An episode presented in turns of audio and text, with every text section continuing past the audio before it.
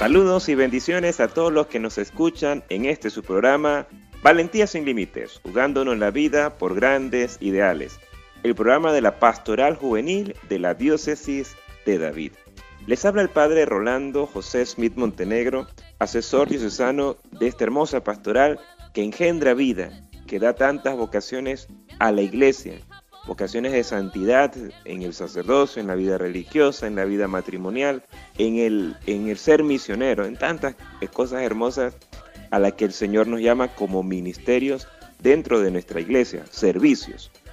Hoy queremos eh, iniciar esta hora juvenil de programación con la oración de la pastoral juvenil. En el nombre del Padre, del Hijo y del Espíritu Santo. Mi corazón inquieto se acerca a ti, amigo Jesús, esperando de ti tu presencia constante y amorosa. Por más que mis actos me separen de ti, tú abrázame con amor y ternura. Te pido tu protección y bendición para que todos mis proyectos e ilusiones encuentren en tu corazón su realización y plenitud. Bendice a nuestra pastoral juvenil, a nuestros asesores, a nuestra diócesis, y concédenos asumir nuestro trabajo evangelizador como una opción de vida en el mundo de los jóvenes. María camina muy a nuestro lado y condúcenos a tu Hijo Jesús para alcanzar la felicidad y alegría completa. Amén. En el nombre del Padre, del Hijo y del Espíritu Santo. Amén. Tenemos también la oportunidad de acercarnos a la palabra de Dios para este día tomada del Evangelio según San Lucas. En aquel tiempo vio Jesús a un publicano llamado Leví, Mateo, sentado en su despacho de recaudador de impuestos, y le dijo, Sígueme. Él dejándolo todo se levantó y lo siguió. Leví ofreció en su casa un gran banquete en honor de Jesús, y estaban a la mesa con ellos un gran número de publicanos y otras personas. Los fariseos y los escribas criticaban por eso a los discípulos, diciéndoles, ¿por qué comen y beben con publicanos y pecadores? Jesús les respondió, no son los sanos los que necesitan al médico, sino los enfermos. No he venido a llamar a los justos, sino a los pecadores, para que se conviertan. Un amor incansable. En el comentario del Evangelio de San Lucas que hoy meditamos, descubrimos varios signos que nos hablan de conversión. Jesús salió y vio a un publicano llamado Leví sentado al mostrador de los impuestos. Sabemos por otros pasajes de la Escritura, recordemos a Saqueo, que los publicanos cobraban al pueblo los impuestos determinados por los invasores romanos, por lo que se les consideraba colaboracionistas. Además se ocupaban de cobrar los impuestos al pasar las mercaderías de un pueblo a otro, los que los hacía impuros con el agravante de que fijaban los cobros según les interesaban. Eran calificados de pecadores. En los evangelios de Lucas y Marcos, al narrar el mismo episodio, el publicano recibe el nombre de Leví. En el de Mateo, este escribe su propio nombre, porque el publicano al escuchar el maestro, dejándolo todo, se levantó y lo siguió. Ante la mirada de Jesús, mirada adorable, vivificadora, mirada amorosa y transformadora, Leví se convirtió en seguidor de Dios en el apóstol Mateo. La caridad es una virtud teologal que Dios infunde en nuestra voluntad para que lo amemos sobre todas las cosas y a nosotros y al prójimo por amor suyo. La caridad nos transforma la vida, dándonos la prontitud, el ánimo, la generosidad, las fuerzas para realizar la voluntad divina. El amor de caridad nos convierte en los apóstoles que nuestros ambientes y el mundo necesitan.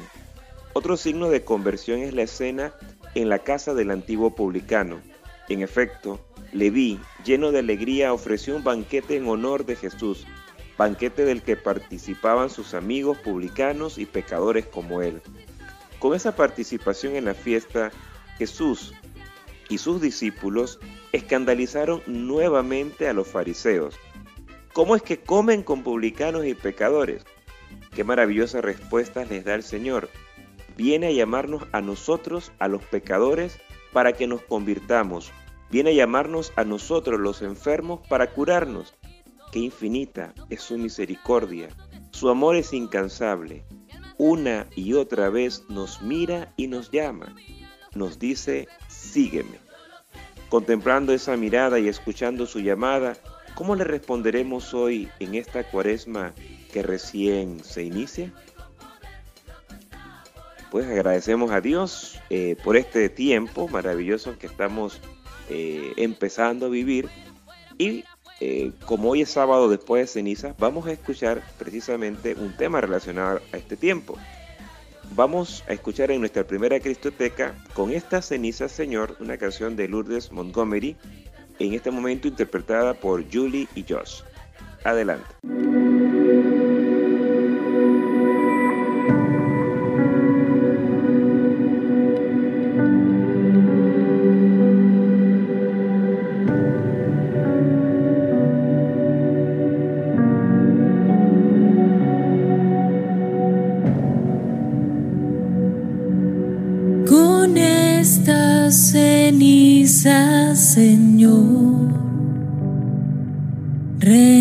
Renunciamos al pecado con esta ceniza, Señor, nos acercamos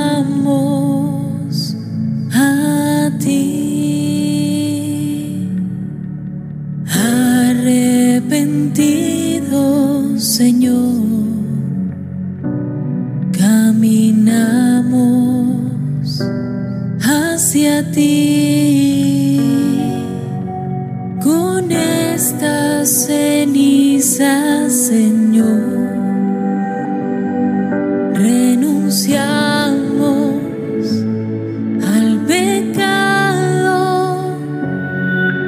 con esta ceniza, Señor nos acercamos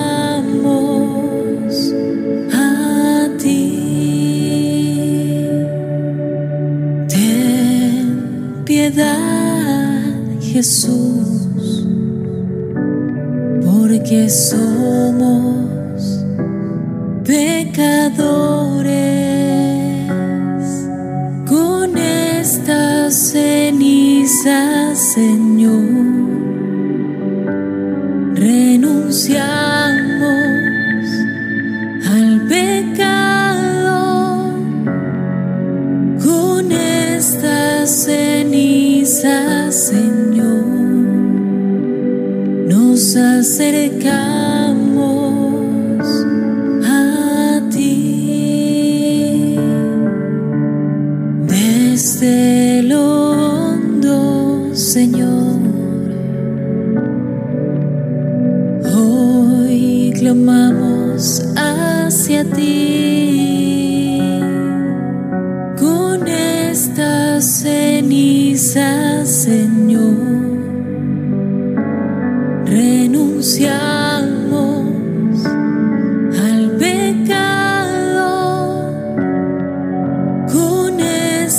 esta ceniza, Señor.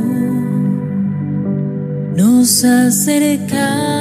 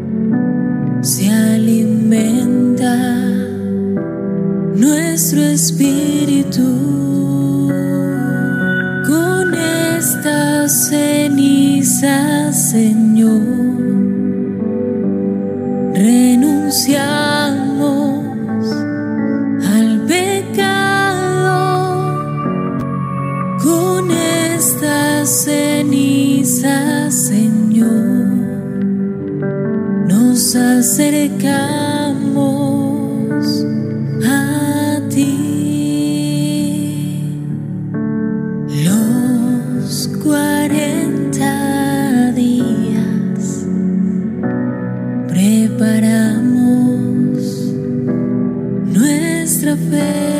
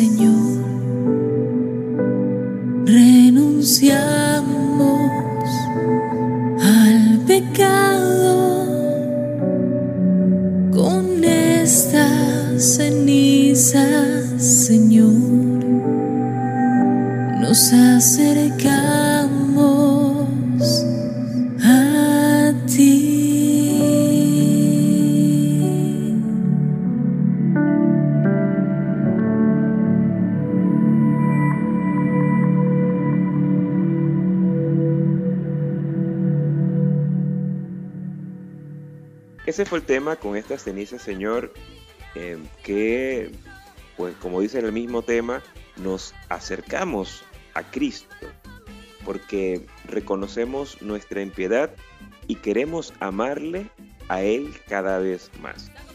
Han llegado aquí los primeros saludos para esta hora juvenil de programación y queremos en esta oportunidad eh, saludar a Agustina de Hidalgo eh, y también a Ilsa de Araúz hasta Doleguita, Carmelita Rubio en Pedregalito, Aurora de Montenegro, Candelario Gómez y Eida Rojas de Díaz. En esta oportunidad nos van a acompañar dos chicos, eh, ella es de la zona 2 y él de la zona 6, y nos van a, permitir seguir ahondando en este tema sobre la economía, que dice esto o a qué se refiere cuando hablamos de la doctrina social de la iglesia y este tema cómo nos va a ir iluminando. Entonces, en esta ocasión vamos a primero escuchar a Eidelín Saldaña de la parroquia María Reina de la Paz. Muy buenos días, hermanos. Bendiciones a todos. ¿Qué dice la Biblia sobre la riqueza y la pobreza? En Lucas 12:21 nos dice, quien sigue a Jesús no puede olvidar que nosotros debemos ser ante todo ricos ante Dios. Pero no se refiere hacia nosotros como un enriquecer material.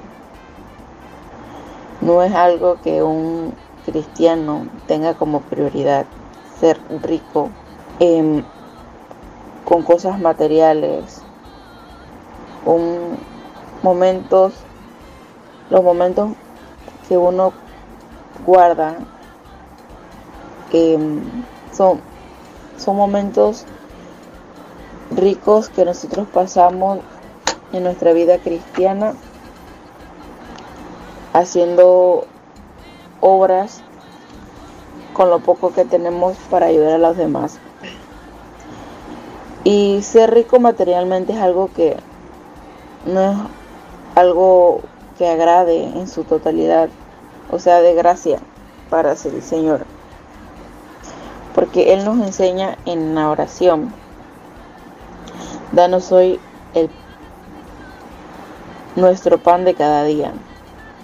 Y con eso le pedimos a Dios que nos dé para llevar el pan a nuestra mesa y ser feliz. Es que la vida, o sea, de por sí la vida se trata de, feliz, de vivir felizmente con lo poco que tenemos. No tenemos que ser ricos y tener mucha plata para vivir feliz. Porque de cierta manera la riqueza abundante lleva a la vanidez y lleva a que las personas cambien de cierta manera. Son pocas las personas que uno en realidad puede contar y decir, mira, esa persona es millonaria y tiene un buen corazón y, y esa riqueza que tiene material hace o ayuda y hace caridad. Pero de cierto modo el dinero hace que las personas hagan un cambio radical en sus vidas. Y muchas veces no nos damos cuenta que con eso poco que Dios nos da y nos mantiene vivos, somos felices. Mantenemos a nuestra familia. Y para ser caritativo, participativo dentro de nuestra comunidad cristiana no se necesita ser rico. La riqueza la llevamos dentro, como persona, espiritualmente. Es ahí donde Dios define la riqueza y pobreza de cada uno. Qué tan ricos somos de, fe y qué tan pobres estamos de fe. Porque podemos ser millonarios materialmente, pero pobres de fe. Y podemos ser millonarios y felizmente y de fe, pero pobres en riquezas materiales. Y que uno sea pobre no importa, siempre y cuando uno tenga que comer, poner en la mesa y dar gracias a Dios por ese grano de arena que podemos aportar a nuestros familiares para ser feliz y tener siempre presente a Dios. Nunca se está de más ser agradecido y, saber que todo, que todo un día puede mejorar. Así es, Aidelin. Eh, pues muchas veces contraponemos estas dos situaciones, la pobreza, la riqueza, pero hay que valorar los momentos ricos que vivimos. Tanto la pobreza como la riqueza son momentos especiales y, considero que todos pasamos por ello en alguna medida. Tenemos momentos económicamente más complicados, quizás podemos identificarlos, y momentos en el que estamos más solventes, sabiendo que la riqueza abundante puede llevar, si nos descuidamos, a la vanidad, porque creo que la mayor riqueza, como lo bien lo manifiestas tú, la llevamos dentro. Vamos entonces ahora a escuchar ahora a nuestro hermano José Rogel, él es de la parroquia San Antonio de Pado en Puerto Muelles eh, y por ende pues también perteneciente a la zona 6. Él nos va a conversar sobre la siguiente pregunta eh, del el DOCAP. ¿Es la pobreza siempre algo malo? ¿Es la pobreza siempre algo malo? Si la pobreza significa indigencia voluntaria y carencia de los medios necesarios para vivir, entonces es un mal. La pobreza se da muchas veces de distintas maneras, afectando a personas que no necesariamente son pobres en el sentido de la palabra. Pobres en el sentido cristiano es cuando el Señor nos pide despojarnos de todas nuestras riquezas materiales y vivir acuerdo a una vida normal como y sencilla como la de la caridad o compartir con los demás nuestros bienes o riquezas. Ayudar a los pobres no significa solamente compartirles un dinero para una solución rápida, sino apoyarlos de alguna forma en que puedan ellos superar esa pobreza en la que están y nosotros despojando de nuestras riquezas para que los pobres no sean tan pobres. Muchas veces podemos encontrar a Cristo entre los pobres como lo, enseña San Vicente de Paul. Los pobres son nuestros amos y señores, decía San Vicente, ya que para los pobres siempre Cristo quiso servir. Nunca hemos visto en la palabra de Dios a un Cristo sirviendo a los ricos o a los reyes de esos, esos tiempos, sino siempre a los más desvalidos, a los necesitados, que buscaban la ayuda y casi nadie se la brindaba. La pobreza relativa, es decir, no vivir en la abundancia, no tiene que ser algo negativo. Puede llevar a los seres humanos a reconocer ante Dios sus verdaderas necesidades. Muchas veces nos fijamos en las cosas materiales y no en las cosas espirituales.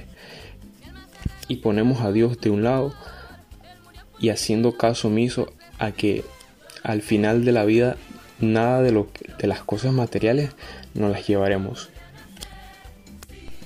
Cuando los cristianos tomamos en serio el Evangelio, se produce conscientemente la renuncia a las riquezas materiales.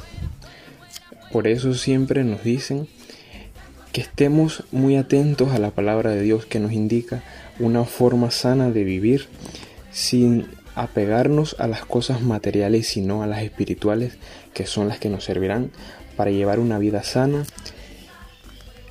con Dios.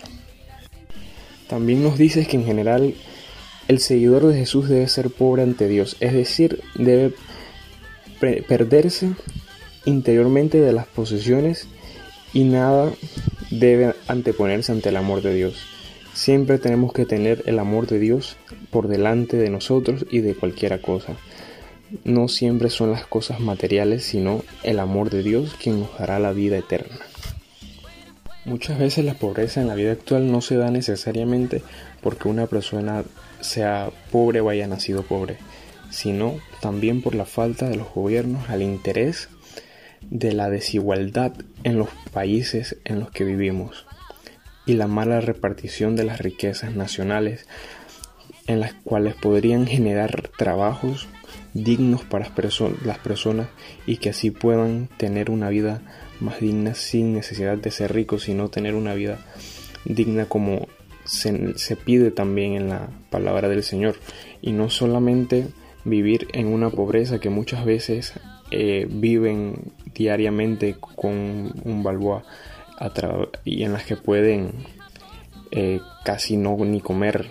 Y muchas veces son familias extremadamente eh, grandes por decirlo así. Así que también tenemos que luchar desde la parte social para evitar la desigualdad en nuestros países, en nuestras regiones, para combatir esa pobreza en la que muchas veces se encuentran nuestros hermanos más necesitados. Gracias, José. Eh, y es como tú lo mencionas, hay que despojarnos de lo innecesario para amar a Cristo en los pobres. Eh, tomar en serio el Evangelio para renunciar al apego a, los bienes materiales. Porque podemos tener o no tener, ese no es el problema, sino es cómo está nuestro corazón, si estamos apegados a ellos, si estamos divididos. Y precisamente vamos a escuchar un tema que tú has propuesto, eh, Enséñanos a amar, San Vicente de Paul, eh, interpretado por los seminaristas vicentinos de Villa Paul.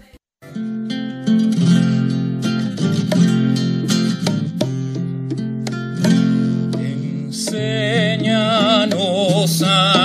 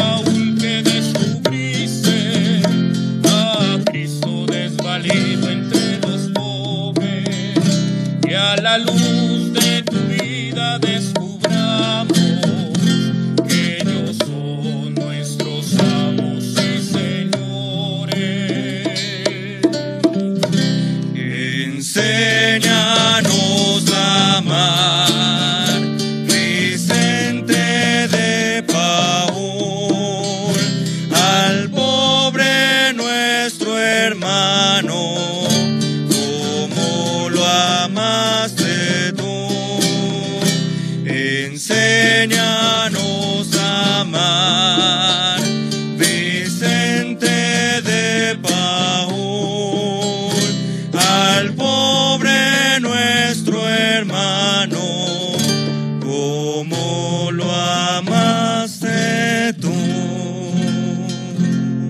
Ese fue el tema Enséñanos a amar Vicente de Paul de los seminaristas vicentinos de Villa Paul. Eh, gracias eh, por ayudarnos a, rememorar tantas etapas hermosas de la vida y a, recordar que, que en la caridad, en el amor efectivo, está nuestra realización como cristianos. Han llegado otros saludos por aquí, la familia Miranda Osorio en San Juan del Tejar de San Pablo Viejo, Javier Martínez y familia hasta Santa Rita, la familia Cortés Celaya hasta Aguacatal, también Gertrudes Leones en la zona pastoral del Tabasará, y también un saludo para Noris Ramírez y familia. Muchas bendiciones para todos ustedes. Bien, vamos entonces a continuar con nuestra querida hermana Eidelin, eh, que nos va a compartir la siguiente pregunta. ¿Es el bienestar siempre algo bueno? Em, anteriormente comentaba que muchas veces la riqueza nos lleva a ser y actuar diferente. Pero de cierto modo, vivir sin preocupaciones materiales en realidad es un gran privilegio que, que por eso hay que agradecerle a Dios diariamente, de que nos permite tener esos bienes que son esenciales en un hogar para vivir cómodos. Pero también comentaba que la riqueza nos puede llevar a, a la arrogancia y a la presunción espiritual que tenemos, a nuestro espíritu como personas de bien se nos va en cierto aspecto y se- solemos ser arrogantes y a presumir de manera muy diferente al pobre. El rico se ve frecuentemente tentado a, a atribuir, a presumir todas sus fortunas y sus condiciones de vida en su trabajo, en su alrededor de sus amistades. Por eso dice que cuando uno tiene se convierte en codicia y esa codicia nos ha- hace que las personas no se conformen con lo, con lo que Dios les ha dado para ser feliz, sino que esa codicia los hace querer llevar y llevar y llevar a querer tener más, más, más, mucho más de lo que en realidad se necesita. Y es ahí donde uno se ve muy a menudo la dureza del corazón. Porque entre más codicioso sea, menos espiritual es. Porque muchos piensan, si yo trabajé duro por lo que tengo y demás, cualquier otro lo puede, pero no todos siempre tienen la misma suerte o tienen el mismo, las mismas condiciones para todos. Gracias Heidelin, hay que vivir sin preocupaciones materiales y eso ya es una riqueza, una riqueza pero enorme cuando no tenemos nuestro corazón dividido, porque ser rico es, considero yo, es una gran responsabilidad. Eh, y una gran tentación también porque no hay que darle cabida a la codicia. Vamos entonces nuevamente hasta la zona 6 con José que nos va a compartir la siguiente pregunta. ¿Por qué dice Jesús que no debemos de obsesionarnos por el mañana?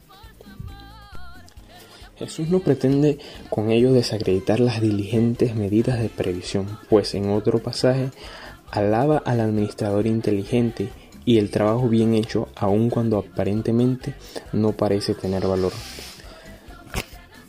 Siempre debemos encomendarnos a Dios en nuestras obras diarias y no estarnos apresurando al que pasará mañana.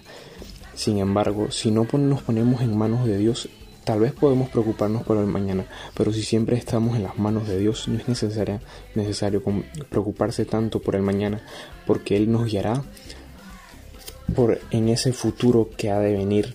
Como cristianos tenemos la preocupación eh, por un mañana, pero siempre ese mañana está en manos de Dios.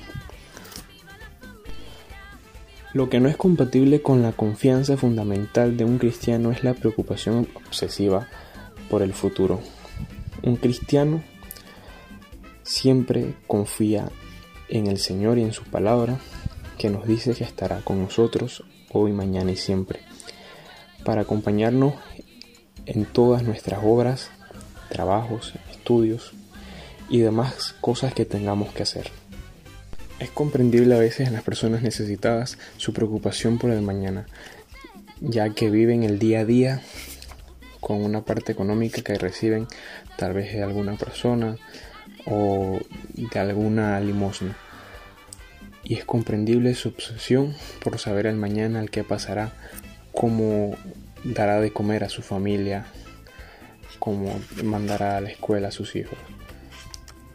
Por eso es que siempre debemos de encomendarnos a Dios y luchar contra la, la, pobreza, porque son unos de los que más sufren en el mundo, ya que viven el día a día de lo que reciban y por eso que tal vez eh, sufren más que cualquier otra persona porque no tienen esa incertidumbre de, de qué pasará en el mañana así que siempre tenemos pues que encomendarnos a Dios y rezar también por ellos para que eh, tengan una solución a esa pobreza en la que están. Gracias, eh, así es, no hay que tener obsesión por el mañana. Al contrario, una confianza fundamental. Eso es, eso es el ser cristiano. Dios siempre está con nosotros y vela por nosotros. José y Aidelin, vamos a escuchar la siguiente Cristoteca. Está a cargo de Nana Angarita y es un tema precioso. Abraza la cruz.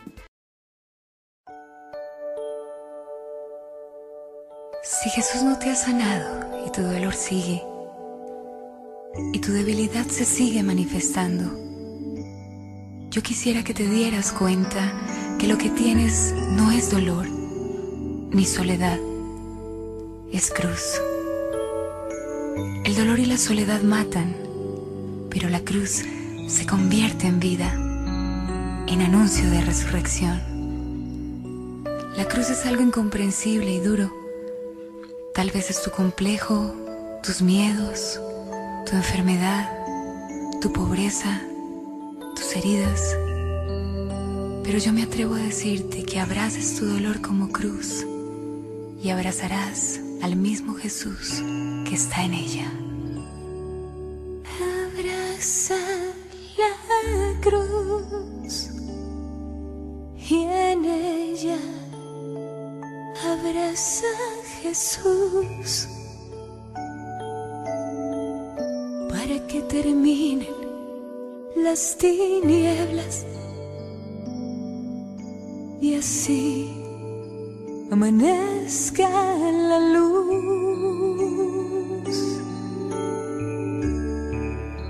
Abraza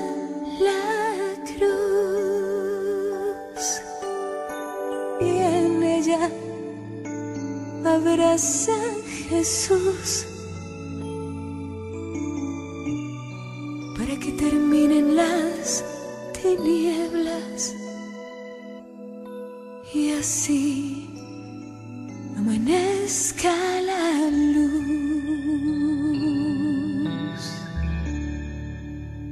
Tu dolor destruye tu soledad acaba contigo. Mas si los abrazas como cruz, te llevan a la resurrección. Abraza la cruz y en ella abraza a Jesús que terminen las tinieblas y así amanezca la luz. Abraza la cruz y en ella abraza Jesús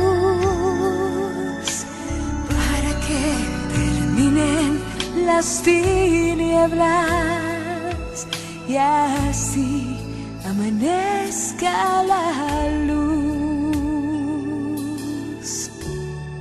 Dios me libre de gloriarme si no es en la cruz de Jesús, en la que estoy muerto para el mundo el mundo está muerto para mí. Abraza la cruz y en ella abraza Jesús para que terminen las tinieblas y así amanezca la luz.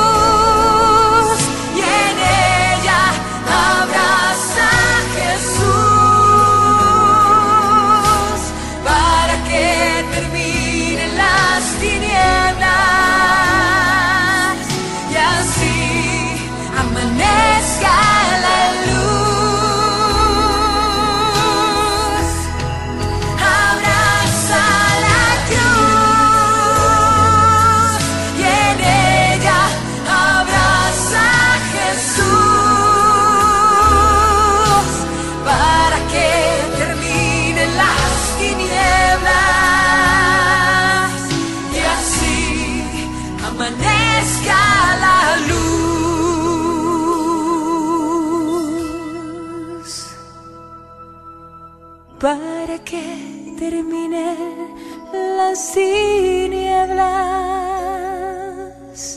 Y así amanezca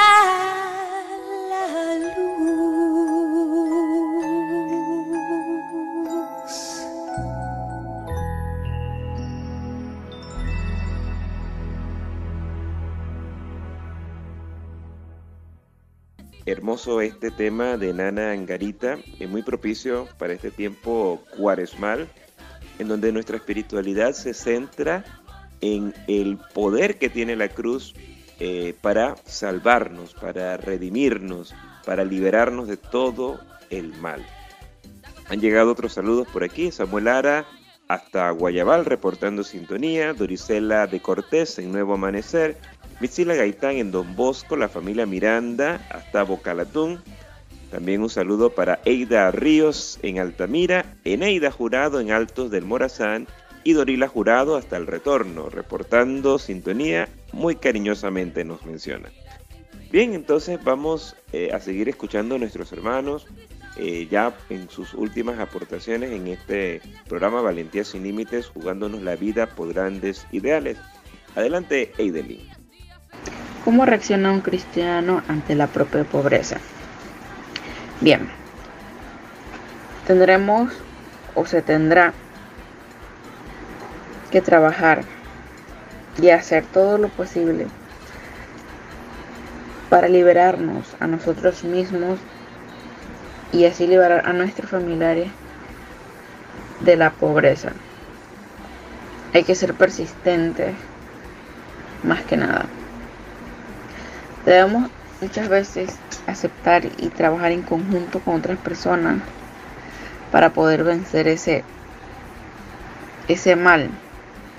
Y esos poderes de males que impiden que a las personas pobres o la propia pobreza puede ser también nos quiten o nos limiten a la posibilidad de tener propiedades, eh, podernos protegernos a nosotros mismos y por ende también desarrollarnos materialmente. Muchas veces hay que estar presente y en cuenta tener en cuenta de que siempre vamos a tener que necesitar ayuda de nuestra comunidad cristiana para poder vencer ese mal de tener fe en Dios y muchas veces no muchas la mayoría y es tener siempre presente que nuestros familiares son un pilar de apoyo para cada uno de nosotros y poder eso, y vencer esa pobreza, nuestra propia pobreza como cristiano. Mantenernos siempre ricos en fe, en espíritu. Tener en cuenta siempre a Dios y seremos felices, seremos felices. Como cristianos nunca debemos decir, ay, ¿por qué a mí? ¿Por qué yo? Lo decimos, pero no se debe, porque todos sabemos que después de la tormenta viene la calma y muchas veces Dios nos manda hacer como un tipo de renovación a cada uno de nosotros. Y tener en cuenta eso de que en algún momento las cosas son mejores o vendrán mejores y no anticiparnos hacia hechos que y hacer cosas que de repente luego en a futuro nos puede nos, vamos a arrepentir y nos puede costar mucho más allá de lo que en realidad vamos a perder. Ser persistentes, ser constantes, mantener siempre la fe. Es como un cristiano debería reaccionar ante, la propia pobreza. Creer, tener fe. De Dios de nuestra comunidad cristiana y hacia nuestros familiares, más que nada. Así es, eh, hay que trabajar en nuestra reacción ante la propia pobreza, ser persistente, trabajar con ahínco, al punto de valorar el don de ser pobre, sabiendo que después de la tormenta viene la calma. Vamos entonces hasta Puerto Ormeyes con nuestro hermano José Rogel, que nos va a compartir también pues, su última aportación en esta emisión de Valentía sin Límites. Adelante, José. ¿Y qué debo hacer para tratar la pobreza ajena? Puesto que mi Dios ama a cada ser humano hasta morir en la cruz, los cristianos miran a su prójimo con ojos nuevos. Los cristianos siempre, por las enseñanzas del catecismo, nos han, dicho que debemos ayudar a los más pobres con las obras de misericordia mediante un donativo, alguna sociedad de caridad dentro de nuestro grupo religioso, para que ellos puedan sobrevivir con dignidad y vivir una vida más llevadera y no tan dura como la que la llevan siempre los más pobres y más necesitados. Pero no solamente es darle una ayuda, sino también darle una autoayuda para su ayuda, es decir, que ellos puedan tener salir de sus propias pobres, salir de sus pobrezas sin estar recibiendo una donación de algunas personas. Sigue dándole algún puesto de trabajo, formándoles eh, de esa forma en que puedan ganarse la vida y así llevar un sustento a sus casas, sustentarse ellos mismos para salir de esa pobreza en la que están.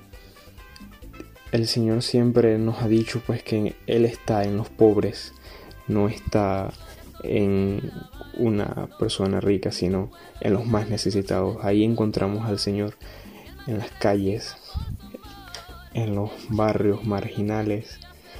Ahí está Dios siempre con ellos. Los empresarios hacen una importante contribución a la lucha contra la pobreza. Cuando crean puestos de trabajo procurando condiciones laborales dignas para que todas estas personas tengan la oportunidad de acceder a un trabajo digno en el que puedan ganarse la vida honradamente y no tener la necesidad tal vez de llegar a robar o asaltar a algunas personas, incluso asesinar por la pobreza en la que vive, porque muchas veces la necesidad los lleva a hacer estas cosas que no son nada bueno. Así que siempre es bueno que esas personas que tienen esa esa oportunidad de darle un pequeño trabajo a los más necesitados es, es bueno que se, lo, se le den esa oportunidad para que puedan mejorar su calidad de vida, llevar un sustento a sus casas. Tenemos también que tomar parte cuando escojamos a nuestros futuros gobernantes para que luchen por la desigualdad, que luchen contra la pobreza en la que muchas veces se encuentran nuestras comunidades, nuestros países en general, para que las riquezas sean repartidas de una forma equitativa en que todos puedan tener acceso a una vida digna, tengan acceso a un trabajo y así combatir la delincuencia que forma parte también de esto, que indirectamente viene de la pobreza, todo este tipo de cosas. Así que todos somos parte de ese cambio si queremos un mejor, un mejor mundo, un mejor país, una mejor comunidad, todos formamos parte de ese cambio y nos podemos guiar por el Evangelio de Dios que siempre nos guía y nos indica el buen camino para vivir una vida sana, una vida digna como Él nos pide a través de su palabra. Así que está siempre en nosotros hacer ese cambio que Él nos pide. Así es, debemos ayudar a los más pobres apuntando a la promoción y no al mero asistencialismo, para que las personas puedan mejorar su calidad de vida. Recuerdo que eh, cuando estaba muchacho nos hablaba mucho de esto de hay que enseñarles a pescar y no darles el pescado, sino que hay que ayudarles a que se promocionen en la vida, siempre y cuando sea posible. Bien chicos, vamos entonces a escuchar nuestra última Cristoteca. Esta ocasión, pues un tema sugerido por Eidelin, eh, Aumenta mi fe de Atenas. Hace poco un profesor de la facultad me dijo algo que a mí me iluminó mucho. Y era que Jesús, en varias oportunidades, que para mí se tendría que haber enojado, no se enojaba, pero en el único momento donde él reprochaba algo era cuando había falta de fe. Realmente a Jesús le importa mucho que nosotros tengamos fe, porque ahí es donde Él puede obrar maravillas. Cuando nosotros creemos es que realmente el Señor puede hacer lo que Él quiera. Él nos pide eso, nos pide que tengamos fe. Por supuesto que Él quiere nuestra conversión, pero no nos pide hoy que seamos perfectos, sino que creamos para que realmente el Espíritu Santo pueda obrar en nosotros. Así que vamos a cantar esta canción y vamos a decirle a Él que Él es nuestro Salvador y le vamos a pedir a este nuestro Salvador que aumente nuestra fe.